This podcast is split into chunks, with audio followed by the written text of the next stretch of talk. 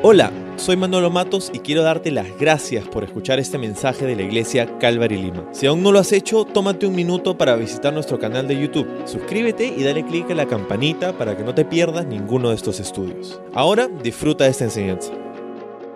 Mira, una de las cosas más eh, frustrantes o que causan ansiedad en el día a día eh, en nuestra vida es cuando se te pierde algo. ¿No? Cuando se te pierde algo. Eh, todos tenemos diferentes eh, hábitos, patrones de cómo funcionamos a través del día, ¿no? Algunas personas son eh, muy metódicas, por ejemplo, tienen un espacio específico para poner las llaves en la casa, ya sea un tazoncito al costado de la puerta, de repente es un ganchito por ahí, ah, tienen un lugar específico, si tienes la costumbre de, ah, en el COVID varios hemos agarrado la costumbre de quitarnos los zapatos antes de entrar a la casa, tienes un lugar específico y los zapatos tienen que estar en orden de color, de tamaño, de persona de la casa, ¿no?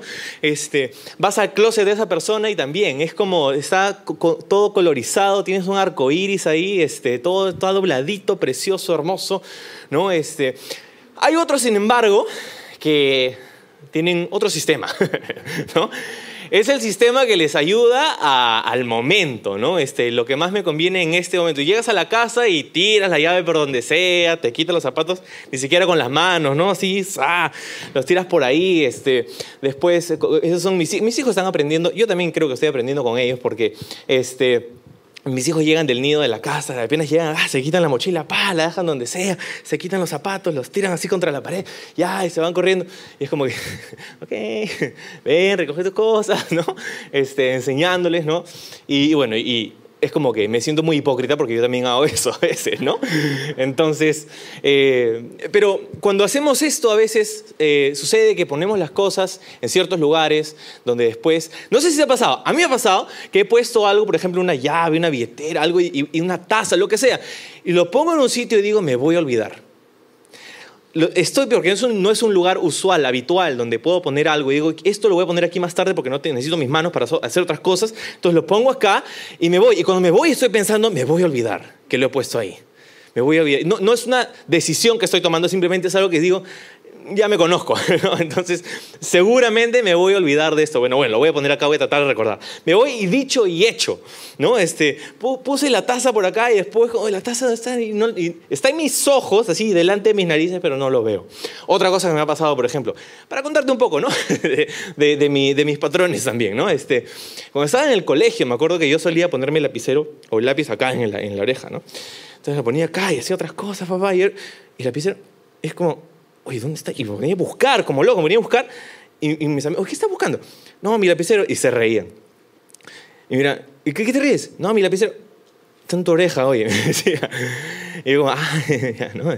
Y seguía, me el loco. ¿No? Entonces, pasa que cuando se te pierde algo, eh, comienza a, comienzas a sentir, ¿no?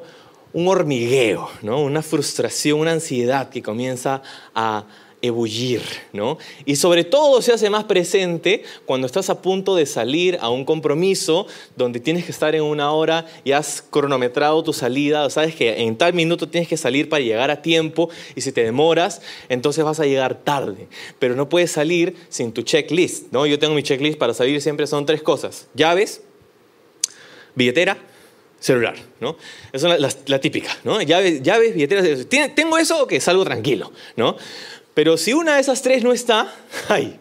¿no? Es hora de buscar, porque literalmente no puedes salir de la casa muchas veces sin esas tres cosas, ¿no? Entonces, de repente es cartera, de repente es, no sé, para otros puede ser alguna otra cosa con lo que sientes que no puedes estar fuera de tu casa, ¿no? Entonces, eh, me pasó el día de ayer que estábamos saliendo con la familia, estábamos yendo al parque con los chicos, a almorzar después y todo.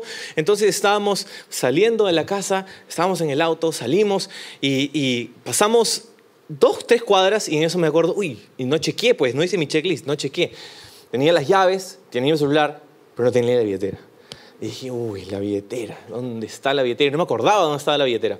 Entonces, Busqué, busqué, no nada en mis bolsillos. No, en la billetera está el brevete. Si nos paran por ahí, puede haber un problema, no hay que regresar. Regresamos, nos dimos la vuelta, estacioné, busqué, subí, entré. Por todas partes no había billetera por ningún lado. Entonces, cuando te pasa eso, tú ya sabes, estás pensando en el futuro, ¿no? Estás pensando si perdí la billetera, si dónde la dejé, si me la robaron cuando no me di cuenta, si no sé qué, no sé cuánto. Y ahora, ¿qué hay en esa billetera? Hay tarjetas, hay DNIs, hay brevetes, tienes que sacar copia del duplicado, no sé qué, cerrar, llamar el banco para que... Ah, eso es toda una cosa que dices... Wow, entonces yo estaba ya pensando en eso, mi familia en el carro esperándome. Yo había pasado ya como 10 minutos poniendo la casa patas arriba para ver dónde estaba la billetera porque no me acordaba por nada dónde la había puesto.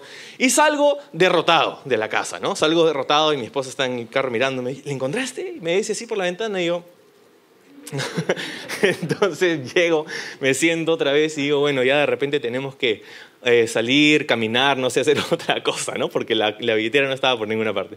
Y en eso un acto de Dios. Abro la guantera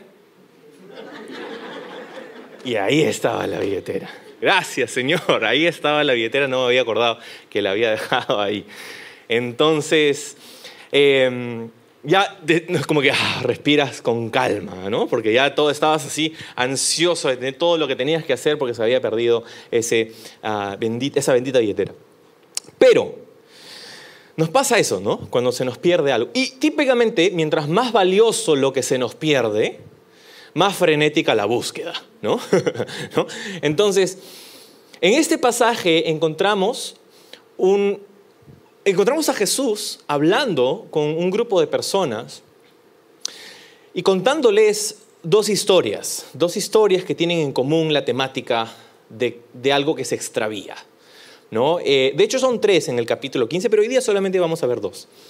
Ah, y las tres tienen la misma temática. En la primera es una oveja perdida, en la segunda es una moneda perdida, en la tercera es un hijo perdido.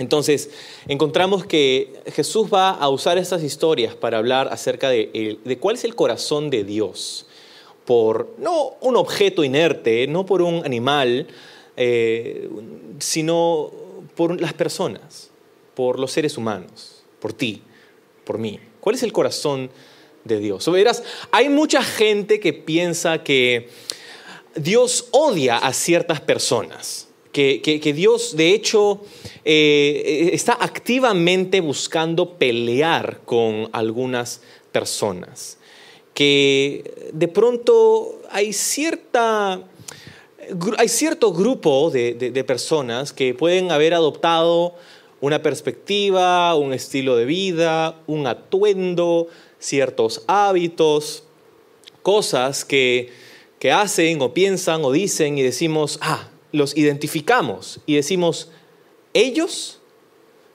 están lejos de Dios. Es un análisis que sesgadamente podríamos hacer. Y a veces vamos a estar en el vamos a acertar. A veces vamos a acertar. Esa persona decimos está lejos de Dios. Y hasta ahí no hay problema. El problema es cuando pensamos que porque esa persona está lejos de Dios, Dios de hecho odia a esa persona. Dios no quiere saber nada con esa persona. Dios no puede ver ni en pintura a esa persona y por lo tanto yo tampoco. y ese es un gran problema. De hecho, este es el problema que aquejaba a aquellas personas que se conocían como la élite de la religión judía. Los escribas, que eran los que transcribían los manuscritos, se los sabían de memoria por el trabajo que hacían y los fariseos, que eran los doctores de la ley, los más eh, sabios, se supone, los que más conocían la Torá, las tradiciones de los judíos, los rabinos, los que enseñaban a otros, los que legislaban en base a su entendimiento de la ley de Dios. Ellos, ya nosotros los conocemos porque hemos venido varias semanas viendo a Jesús intercambiar con ellos. En, un par de conversaciones que francamente han sido bien tensas, ¿no? En el capítulo anterior Jesús inicia eh, el capítulo cuando Jesús estaba en la casa de uno de los fariseos y tiene una conversación que de verdad era muy, muy, muy tensa, ¿no? Le dijo a, ellos unas cosas muy duras. Ahora, al inicio de este capítulo, esos fariseos siguen alrededor. Son como esos mosquitos de los que no te puedes deshacer, ¿no? Están ahí alrededor tratando de picar a Jesús, tratando de hacer algo, tratando de encontrarle algún defecto, tratando de criticarlo de alguna manera. No lo están escuchando de buena gana, están en realidad simplemente ah, buscando algún defecto en él, ¿no? Pero no solamente están ellos, sino que hay otro grupo de personas que ya para este punto en la historia han escuchado varias veces a Jesús y les parece curioso porque él estaría rompiendo con los estereotipos asociados a las personas que tomarían un rol como el de Jesús. Me refiero a profetas, sacerdotes, levitas, líderes espirituales. Había un estereotipo asociado a ellos en la cultura eh, común y no eran buenos estereotipos. Eran estereotipos que hablaban de personas recalcitrantes, personas que no amaban a los demás, personas que criticaban a todo el mundo, que pensaban que eran mejor que otros. Ese era el estereotipo. Personas que no se juntaban con esa chusma, ¿no? Bueno, Jesús no es nada como ellos. Y eso causó curiosidad en las personas del común. Entonces vamos a leerlo nuevamente, dice el verso 1, los cobradores de impuestos, ahí está este grupo, y otros pecadores de mala fama a menudo venían a escuchar las enseñanzas de Jesús. ¿Te das cuenta en ese verso 1 lo que dice? Hay un grupo de personas identificados como pecadores, dice el texto, ¿no? Son pecadores, y no solo pecadores, sino aquí lo traduce pecadores de, mala fama o pecadores notorios. y, es eso, ¿no? Es, ¿Cómo sabes que una persona es pecadora?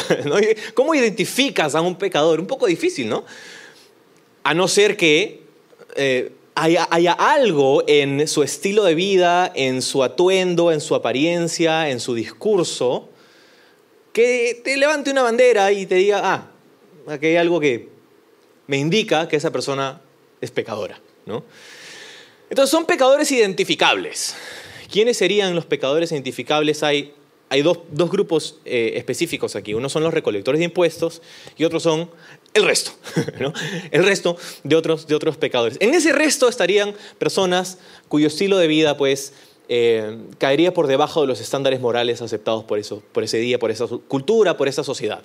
Eh, estaríamos hablando de posiblemente, y no estoy diciendo que estos estaban ahí, pero posiblemente estaban eh, criminales, ladrones, prostitutas, personas con, una serie de, de problemas, corruptos, homosexuales, un montón de personas agrupadas ahí, ¿no? Y el otro, el primer grupo serían los recolectores de impuestos. Y vamos a hablar un poquito de los recolectores de impuestos porque es muy interesante, por lo menos para mí, y como yo tengo un micrófono, lo siento. ¿no? Entonces, este, los recolectores de impuestos eran, era, curioso porque Roma, el imperio que dominaba esta parte del, mundo por, y, que, y, que, dominó el mundo por, por varios siglos, Roma en este tiempo ellos habían conquistado ciertos territorios y los adjudicaban a su imperio, pero la forma en cómo los subyugaban era que una vez que ganaban en guerra o destituían a sus líderes y ponían reyes vasallos de ciertas regiones o comunidades, es que hacían a esas comunidades tributarias. Entonces les imponían ciertos tributos que ellos tendrían que recoger periódicamente para darle a Roma y así poder ganar y costear los beneficios de ser un territorio adjudicado al imperio romano. Y habían ciertos beneficios como carreteras, protección de soldados, eh, estatus, eh, eh, comercio, había este, la facilidad de intercambiar con muchas otras comunidades. ¿Te das cuenta? Era, era algo que podía ser positivo, pero para los judíos, para los judíos no era tan positivo porque ellos eran muy nacionalistas y eran Ah, estaban muy eh, ofendidos por el hecho de que Roma los había conquistado. Ellos no se veían a sí mismos como eh, conquistables, en el sentido en el que no es que no podían ser conquistados, sino, sino que ellos sentían que eso no estaba bien con, con, su esencia. ¿no? Eh, piénsalo, piensa en su historia, ¿no? habiendo salido de Egipto, habiendo salido de Babilonia, o sea, otra vez, por favor, ¿no? Este, entonces, ellos tenían a mal el hecho de que habían sido subyugados por Roma. Y había este problema. De hecho, un siglo antes y después ah, de Cristo, ah, por unos 200 años alrededor del, tiempo de Jesús, en Judea, que es el territorio eh, donde, donde estaban los judíos, en Judea habían una serie de revueltas y revoluciones que habían sucedido para destituir a Roma, para pelear en contra de ellos, para la revolución, ¿no? Este, y prontamente había sido apagada cada una de estas revoluciones por eh, los diferentes emperadores o generales romanos, matando a, muchas personas a la vez. Entonces había una, tensión muy fuerte ahí. Entonces, ¿por qué te cuento toda esa historia? Porque aquí es donde entran a tallar los recolectores de impuestos. Roma no cobraba los impuestos de manera privada. Ellos tercerizaban la eh, acción de hacer tributarios a los diferentes pueblos. O sea, externalizaban, ponían una subasta y decían, ok, entre ustedes vengan algunas personas que quieran este trabajo de poder recolectar los impuestos de sus compatriotas para traérnoslo a nosotros. Entonces así venían varios postores y al final salían algunos que tenían las concesiones por ciertos determinados tiempos para poder recoger los tributos de sus compatriotas. Y ya te puedes dar cuenta cómo esto puede haber sido problemático socialmente hablando, ¿no? Número uno, eran judíos los recolectores de impuestos en Judea. Eran judíos, no eran romanos. Eso quiere decir que siendo judíos trabajaban para Roma. Y esto quiere decir a su vez que eran traidores. Eran traidores, horrible, ¿cómo vas a hacer esto con tus compatriotas? ¿No? Entonces eran odiados los recolectores de impuestos por esta razón. Bueno fuera que se acabara ahí la cosa, no se acaba ahí la cosa. Lo que pasa es que para poder recolectar los impuestos había una guarnición de soldados romanos que se encargaba de la protección de los publicanos, que como eran conocidos también los reconectores de impuestos, y eh, de que se den de las condiciones para que las personas pudieran dar sus impuestos. Te cuento un par de ejemplos de impuestos que, se, que, que habían en ese, en ese momento. Por ejemplo, había un impuesto que se llamaba impuesto de capitación, que era el impuesto por ser un territorio adjudicable a Roma. O sea, eh, por el hecho de estar vivo y respirar aire romano, tenías que pagar un tributo. Ah, si, si, eras pescador en el mar de Galilea, por ejemplo, había un tributo que tenías que pagar por cada pescado, por cada pez que tú pescabas. Eh, si tenías carruajes, eh, para tus negocios o para tu vida personal, tenías carruajes, cada rueda representaba un incremento. ¿no? Si tenías dos ruedas, si tenías cuatro ruedas, había un, tributo para poder usar carruajes porque habían vías romanas que tú utilizabas y entonces tenías que pagar eso también. ¿no? Eh, y así, habían un montón de tributos. Hicimos, bueno, nada ha cambiado. ¿no? este, sigue la situación así, o peor, podríamos decir todavía. ¿no? Este, pero el problema era que no solamente Roma demandaba tributos, sino que Roma no pagaba a sus publicanos. Roma no pagaba un sueldo a los recolectores de impuestos. Lo que hacía Roma es que decía, ok, yo te doy este número, esta cuota de tributos, y eso es lo que voy a requerir de ti. Ahora, si tú quieres sobrevivir de este trabajo, lo que tienes que hacer es tratar de sacar la usura, o sea, tratar de sacar un margen de los tributos que la gente te da y de ese margen, ese es tu sueldo. Y Roma no regulaba esos márgenes. Roma, a Roma solamente le importaban los tributos que ellos establecían y lo que sea encima de ello, lo que podían sacar los recolectores de impuestos para su propio sueldo y su propia vivencia, eh, eso, estaba, eso dependía de ellos. Entonces ya te puedes imaginar, ¿no? Traidores, eh, usureros, ¿no?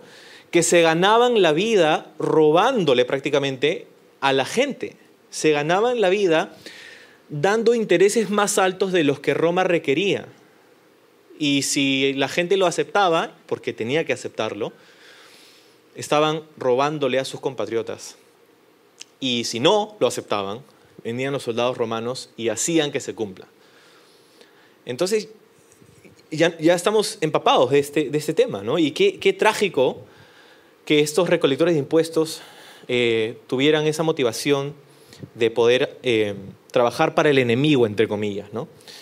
Ahora, por esto, por este, digamos, por esta problemática, los recolectores de impuestos no podían entrar a las sinagogas.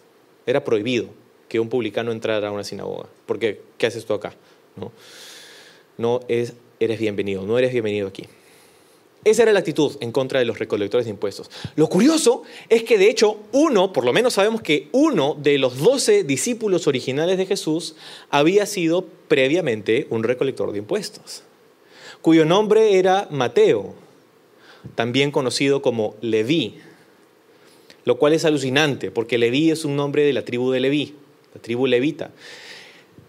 Hay algunos que pensamos que Mateo era un levita de nacimiento, que posiblemente había, había sido criado en el templo, que posiblemente había crecido en la iglesia, por así decirlo, que, había sido criado en la sinagoga, que conocía por nombre a los sacerdotes, a los escribas, a los fariseos, lo había visto por adentro, todo.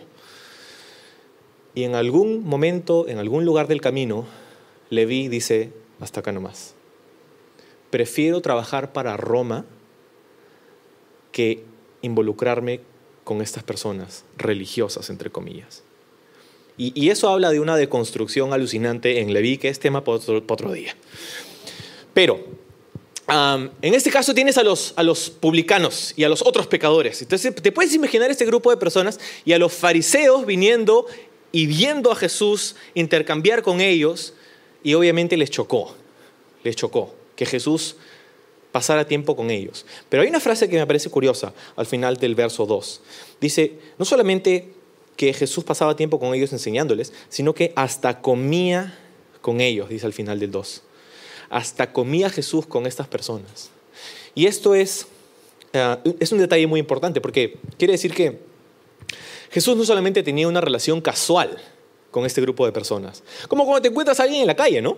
Alguien que de repente tiene un estilo de vida completamente diferente al tuyo, pero que son conocidos, de repente han estudiado juntos, o se conocen de años, o han sido criados en el mismo barrio, pero la verdad es que no tienes ningún tipo de relación con esa persona, hasta que te la encuentras en la calle, hola, ¿qué tal? ¿Cómo estás? Y chao, y ahí quedó la cosa. Pero eso no es lo que Jesús estaba haciendo con estas personas. Jesús estaba comiendo con ellos. Para comer con alguien, ¿qué tienes que hacer? Para comer con alguien tienes que hacer una cita, tienes que ser intencional, alguien tiene que ir a comprar las papas, alguien tiene que cortar la carne, alguien tiene que hacer esto suceder, alguien tiene que estar de acuerdo y decir voy a ir a tu casa ese día, sí, con mucho gusto. ¿Te das cuenta? Jesús no solamente pasaba tiempo con estas personas rechazables por la mayoría de los religiosos de ese entonces, sino Jesús comía con ellos. Jesús entraba en sus casas. Jesús tenía una relación que se gestaba entre estos grupos de personas y él. Y cuando dice comía con ellos, algo más que me pareció curioso es que, o sea, tú y yo comemos con, personas, ya sea familia, amigos, ¿no? Conocemos a alguien. Cuando, o sea, hoy día vivimos en un mundo post-pandémico, ¿no? Donde, donde tenemos una serie de rituales de purificación, ¿no? Este, y, entonces eh, todo lo preempaquetado y, el, lavado de manos, ¿no? Este, antes leíamos, por ejemplo, pasajes donde dice que Jesús no se lavaba las manos con sus discípulos antes de comer y es como, bueno, ¿qué tiene de malo? Decíamos, no, bueno. Y ahora es como, ah, ¿qué? Ahora entendemos a los fariseos, ¿no? Este, y, y entonces, eh, en esa cultura no había tanto este, eh, estos protocolos no existían, así como hace un par de años atrás, acá tampoco. Entonces, comer con alguien eh, no es como que a cada uno le da su plato y cada uno tiene sus cubiertos y cada uno tiene sus copas y todos, ¿no? Este, gel antibacterial y nada más. O sea, no. Era como, en esa cultura se hacían muchos guisos, ah, muchas carnes, eran platos grandes y del cual todos comían. una una comida así donde todos metían la mano y, se, y, se, usaba mucho pan, se comía mucho pan. Entonces el pan no es como que yo te doy tu pan a ti, mi pan para mí. No, no, era un solo pan o grandes panes que agarraban un pedazo y los arrancaban y untaban ahí, comían. Y no era como que cuando tú tienes tus chips y tu salsa, ¿no? Es como una nomás, ¿no? Porque no vuelvas a otra vez, no, eso ya estás rompiendo todos los protocolos, ¿no? Una sola vez nomás y de ahí si te queda chip, lo siento, pues te lo comes nomás así seco, ¿no? Este... Pero en ese día no, o sea, tú agarrabas el pan y lo untabas y lo volvías a untar y lo volvías a untar. Entonces, lo que las bacterias y los virus y todas esas cosas que estaban entrando a tu sistema estaban entrando al sistema del otro y viceversa. Entonces, comer con alguien era algo que denotaba una cercanía especial. Tú no comerías así nomás con cualquier persona. Jesús comía con pecadores, notorios pecadores, publicanos, asquerosos, odiados comía con ellos. Comía con ellos al punto de que los escribas y fariseos lo criticaban y le decían, ¿cómo es posible? Es más, más adelante Jesús va a ser conocido como el amigo de los pecadores. amigo de pecadores. Uno de los títulos que le dieron como en son de burla a Jesús fue ese. E, es el amigo de los pecadores como si fuera algo malo. Pero Jesús estaba rompiendo pues con ese estereotipo. ¿Por qué? Porque este estereotipo de líder religioso no comunicaba verdaderamente el corazón de Dios. Comunicaba el corazón de algún otro, de alguna otra persona que había pensado que ellos son odiados por Dios. Y que como Dios no quiere nada que ver con ellos, yo tampoco. Pero amigos, ese no es el corazón de Dios. El corazón de Dios está mostrado no solamente en las palabras, sino también en las actitudes y las acciones de Jesús. Verás, muchas veces como cristianos nosotros nos enfocamos en las palabras de Jesús, ¿no? Nosotros somos los de la palabra, decimos. La palabra, la palabra, la palabra y la palabra. Los cristianos somos los de la palabra, los del libro. Y eso está bien. Pero el problema viene cuando nosotros nos enfocamos en las palabras de Jesús y hacemos caso omiso de sus acciones. Jesús no solamente era un maestro que enseñaba, era un rabino que discipulaba, que daba ejemplo con su vida, ejemplo que nosotros debemos buscar seguir.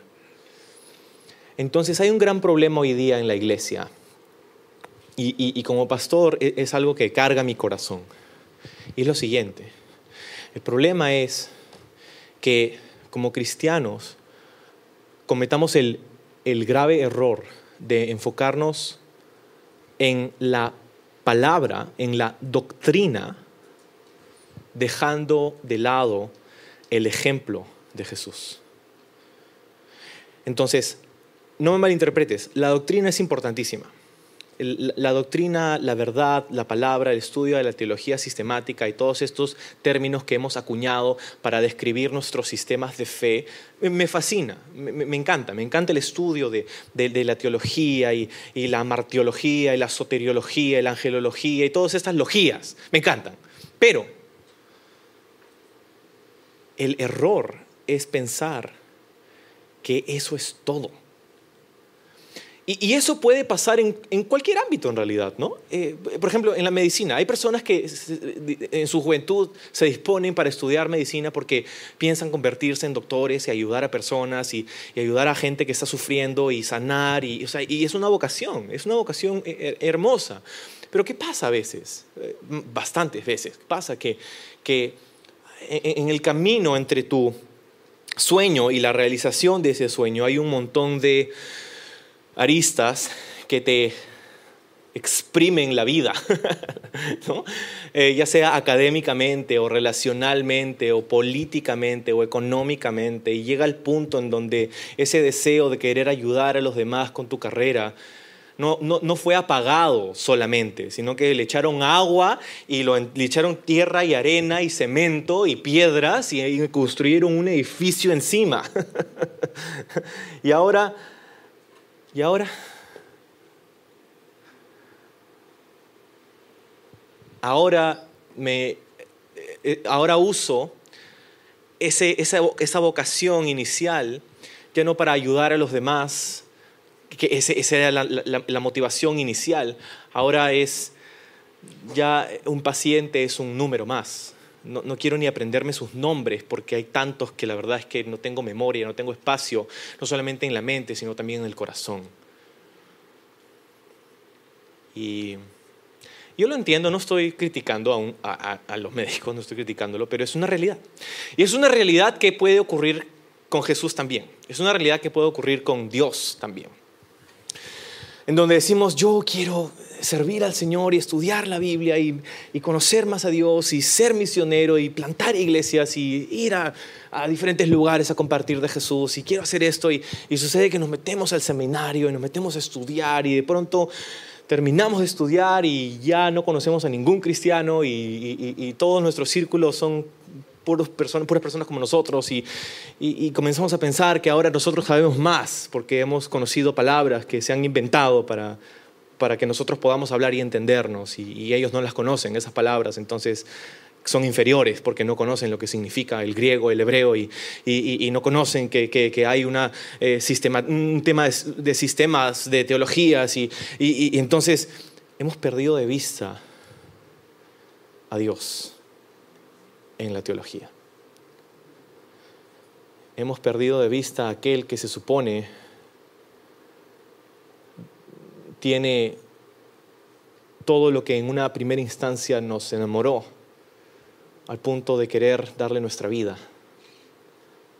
Ahora no tenemos espacio ni en nuestra mente ni en nuestro corazón para su agenda, para su pueblo, para sus las personas a quien él ama, sino más bien quiero llenar mi cabeza de más conocimiento, quiero uh, llenar mi vocabulario de palabras nuevas, quiero memorizarme ciertas posturas doctrinales para impresionar a los demás y que sepan cuán buen alumno y estudioso, inteligente, intelectualmente soy.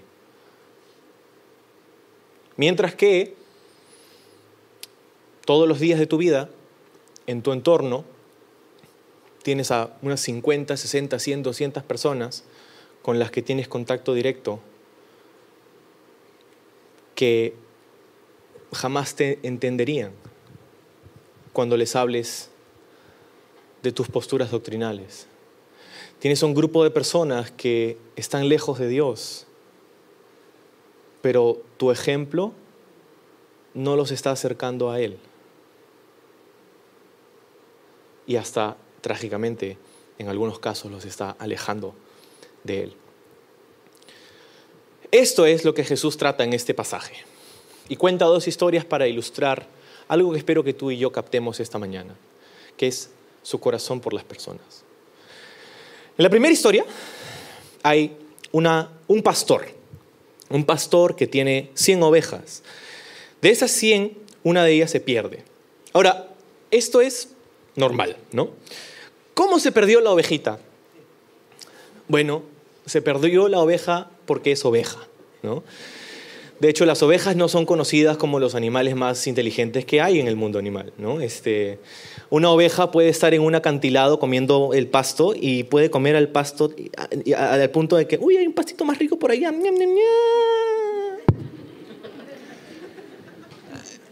Eso pasa, ¿no? Este, porque son ovejas. Una oveja no sabe que está perdida. no lo sabe. El pastor sabe que está perdida porque él sabe que tiene 100 y hay 99. Pero la oveja no lo sabe. Entonces, ¿qué hace en la historia de Jesús el pastor? El pastor deja las 99 en el desierto y se va en búsqueda de aquella que estaba perdida. Ahora, el hecho de que el pastor deje las 99 no quiere decir que no le importen las 99. Quiere decir que las 99 están a salvo y que el pastor se siente cómodo dejándolas momentáneamente porque sabe que están a salvo en el redil. No es que no me importen, pero voy, a buscar aquel, aquella que estaba perdida. Entonces va y la busca. Entonces en esta, en esta parábola, y en estas dos parábolas, de hecho hay, hay tres dinámicas que se resumen en, en tres verbos que son parte del corazón de Dios por las personas. Número uno es buscar.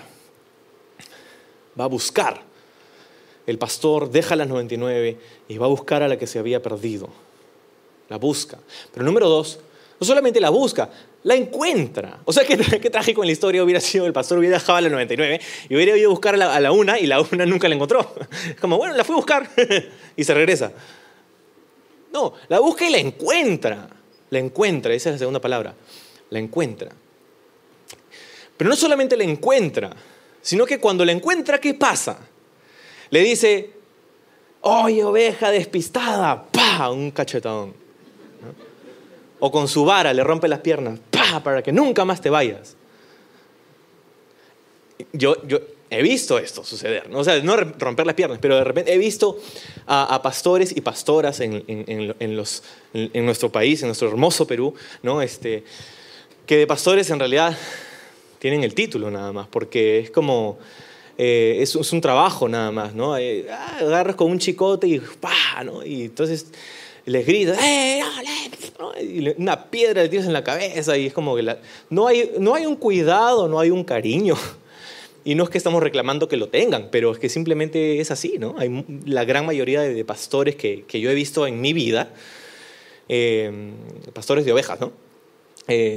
no tienen ningún cuidado por sus rebaños más allá de que le den a él lo que él buscaba, ¿no? ¿Para qué tienen ovejas los pastores? Por la lana, ¿no? Por la lana, por la carne, por lo que representan, por, por, por dinero, ese es su trabajo, ¿no? Entonces, lo trágico, si somos honestos, es que esta actitud también se traduce y transpira hacia la realidad de muchas iglesias, donde los pastores, eh, como nuestros pastores en nuestro país, eh, pastores de ovejas, eh, nuestros pastores de personas muchas veces tampoco tienen ese cuidado y ese cariño por las ovejas, sino por lo que ellas le ofrecen a él, por el estatus, por el dinero, por la autoridad que comandas para poder guiar a una congregación. Es trágico y es una realidad que estoy seguro más de uno aquí ha experimentado a lo largo de su vida. En otra iglesia. Este, aclarando, ¿no? Porque la verdad es que es muy fácil como ese médico o como ese pastor de ovejas puede pasar con nosotros que perdemos de vista el corazón de Dios. Y, es, una, es un riesgo que potencialmente nos puede afectar a cualquiera de nosotros. Ninguno de nosotros está exento a, a padecer algo así. Y entonces, regresando a esas tres palabras, la busca, la encuentra, y la tercera palabra es que no solamente la encuentra, sino que se alegra cuando la encuentra y, eso me encanta porque eh, no, le recrimina, no la insulta, no la hiere, no la menosprecia o la hace sentir menos. No. ¿Qué hace el pastor en la historia de Jesús cuando encuentra a su oveja? La carga y la pone sobre sus hombros y la lleva a casa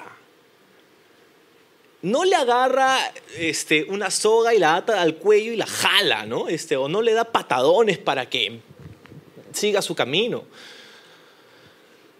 La toma sobre sus hombros y la lleva a casa. Qué genial. Porque este es el corazón de Jesús, es el corazón de Dios. Ah, y tengo buenas noticias, es que todos nosotros en algún momento hemos sido o somos actualmente ovejas perdidas. Y como las ovejas perdidas, muchas veces nosotros mismos no sabíamos que estábamos perdidos hasta que fuimos encontrados. Y cuando fuimos encontrados nos dimos cuenta, ah, sí, ¿no? Estoy muy lejos de donde debería estar. Hmm. Ahora, la gran pregunta es, ¿cómo llega una oveja perdida de vuelta al rebaño? En la historia de Jesús, la oveja no hace nada. La oveja se deja encontrar y la oveja se deja cargar. No es que la oveja dice, caramba, ¿cómo puede ser que otra vez me perdí? Ay, lo siento, pastor, y regresa otra vez, ¿no? Ahora sí le prometo que nunca más me voy a perder. Lo que pasa es que había un pastito rico por allá, pero ya, ok, no, está bien, no voy a ir al pastito otra vez. Se lo prometo, ahora sí, Señor, ahora sí. La oveja no hace nada de eso. La oveja se deja encontrar y se deja cargar por su pastor de vuelta a casa. Y espero que eso pueda eh, calar en nuestro corazón, porque sabes, a veces esa es nuestra actitud, ¿no? Cuando nos sentimos perdidos, cuando hemos, eh, nos hemos encontrado en un lugar del, del, cual de pronto despertamos y decimos, wow, no sé cómo llegué hasta acá y quiero encontrar mi camino de vuelta a casa, pero sucede que es el Señor el que nos ha encontrado, es el Señor el que nos carga, es el Señor el que nos trae de vuelta a casa. Se alegra, dijimos, se alegra cuando la encuentra. Y esa es la, parte, la tercera parte aquí, ¿no? Hay alegría, hay gozo. Es más, en la segunda historia de las monedas, tienes ya no a un pastor y sus ovejas, sino tienes a una mujer con unas monedas. Y no es que a esta mujer no tenía un ripio ahí en su mesa de noche y se le cayó por ahí, ah, un 10 céntimos, ¿no? Ah, ya después los encuentro, ¿no? Porque ¿quién busca 10 céntimos, no? Pero, no, no, es una moneda de plata, la palabra original es dracma y esa moneda representa el jornal de un día de trabajo.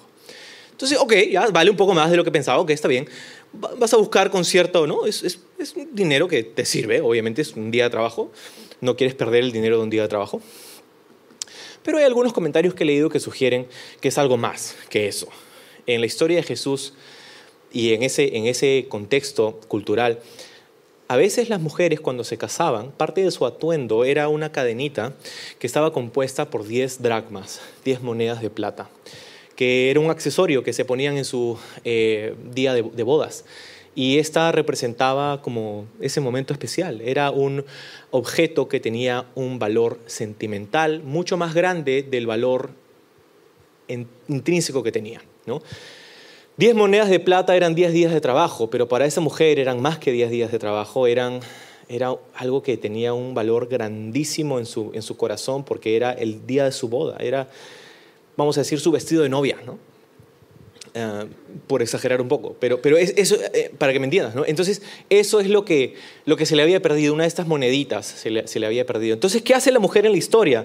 Dice que barre el, el, lugar, que prende una lámpara y que busca, así como cuando se me perdió mi billetera, ¿no? Este, con frenesí hasta encontrarla, pero luego, nuevamente, busca, luego encuentra y luego, ¿qué? Se alegra, dice la mujer con alegría, la, la, dice, llamará a sus amigos ¿no? y vecinos y les dirá en el verso 9, alégrense conmigo porque encontré mi moneda perdida. Alégrense conmigo. Y Jesús termina diciendo de la misma manera, en el verso 10, hay alegría en la presencia, ojo, ¿eh? mira esta frase, en la presencia de los ángeles de Dios cuando un solo pecador se arrepiente. En, en otras palabras, ¿quién está en la presencia de los ángeles de Dios? Dios, ¿no? ¿Quién más está en el cielo? Los ángeles y Dios. Y si alguien está en la presencia de los ángeles de Dios es Dios.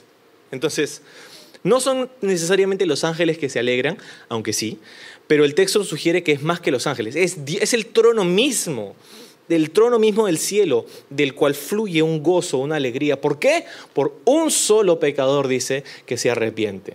Entonces, Jesús identificaría a una persona que está lejos de Dios como una persona perdida. Pero una persona perdida no es un caso perdido. A veces nosotros pensamos, un caso perdido, ¿qué cosa nos genera un caso perdido? Esta reacción. Eh. No, es un caso perdido, no hay nada que puedo hacer. Pero una persona perdida no es un caso perdido para Dios. Es una persona perdida. ¿Y qué va a hacer Jesús con las personas perdidas? Tres cosas. Las va a buscar las va a encontrar y se va a alegrar cuando las encuentre y las va a traer. Y podríamos agregar una cuarta, las va a traer de vuelta a casa. No, las va a traer de vuelta a casa. Esto es lo que ha hecho Jesús con nosotros y es lo que puede hacer contigo hoy. Hay unas palabras de aplicación para nosotros porque esto significa, no es como que, ah, qué bien, ya entiendo un poco más de la Biblia. No, hay tarea, hay tarea, ¿no? Es, quizá tenemos que tener cuidado porque de repente hemos dicho tú puedes ser una de esas ovejas perdidas. Nos hemos identificado, todos en algún momento lo hemos sido. Quizá hay algunos que lo son hoy, pero, ya, ya te va a tocar, pero eh, quizá somos una de las 99. Quizá eh, no nos hemos perdido, o por lo menos hemos sido perdido, hemos perdido, hemos, nos hemos perdido y Jesús nos ha regresado a casa. Y somos parte de las 99. ¿Qué hacemos? Jesús pienso, desea que disfrutemos de la seguridad que hay en la comunidad de la fe. En la comunidad de la fe. si estás en el grupo de las 99, es hora de que te conectes. No solamente asistir a la iglesia, calentar un asiento una hora y después irte a tu casa. No, es ser parte, es ser la iglesia. Si tú eres parte de las 99, pues Involúcrate, involúcrate, conoce a alguien, conoce personas, sirve, eh, toma, al, da al siguiente paso, lo que sea que ese siguiente paso sea, tómalo, involúcrate, eres parte de las 99. Pero también puede ser que Dios quiere que tú seas como ese pastor o como esa mujer que demuestra el corazón de Dios para salir a buscar a aquellos que han sido perdidos, para salir a buscar a aquellos que están perdidos, como esa moneda. Entonces, de repente el Señor quiere que tú seas un agente en la empresa de los que buscan a los perdidos. Y si vas a hacer eso, tienes que tener cuidado de no adquirir el corazón de un fariseo. Porque es muy fácil mirar a las personas y decir, ah, ellos son pecadores, están alejados de Dios. Y el enemigo quiere que nosotros perdamos de vista el corazón de Dios para que las personas continúen perdidas, para que nosotros nos veamos incapaces de hallar al perdido. Pero creo, y tú puedes estar de acuerdo conmigo, que Dios quiere seguir hallando al perdido. Que Dios quiere seguir alcanzando a las personas en tu entorno. Que Dios quiere seguir dando esperanza, perdón, gracia, misericordia a las personas que se encuentran perdidas, alejadas de Él. Y, y si es así, entonces ora y dile, Señor, dame tu corazón. Porque la verdad es que a veces, si soy honesto, a veces siento que no me importa. A veces siento que, que hay personas que están lejos de ti y no me importa. Pero si soy tu discípulo, si soy un creyente, si soy un seguidor tuyo, si voy a reflejar tu corazón, te pido que quebrantes mi corazón de piedra y, me des una paz, pero también una pasión por encontrar a aquellos que están perdidos. Empezando por mis amigos, empezando por mis familiares, mis amigos, compañeros del trabajo y si me guías a otras cosas, pues gloria a ti, pero dame una pasión por el perdido. Yo sé que, mira, yo siendo pastor, yo sé que necesito ese fuego. Yo necesito que el Señor me dé más y renueve esa pasión en mí. Y yo sé que todos nosotros necesitamos eso. Entonces te dije que te iba a tocar, ¿no? Si tú eres el perdido. si, tú, si tú te encuentras en esta, en esta mañana, en ese lugar donde dices, yo no soy parte de las 99, pero tampoco sabía que estaba perdido, pero ahora, no sé, ahora estoy confundido.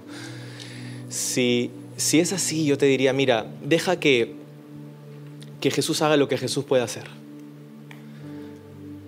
Quizá tú no sabías que estabas perdido, pero Jesús sí lo sabía y Él te ha venido a buscar, te ha encontrado y quiere llevarte de vuelta a casa. No recriminándote, no rompiéndote las piernas, no atándote una soga al cuello, es llevándote sobre, tus, sobre sus hombros. Caminando cuando tú no te puedes sostener ni a ti mismo.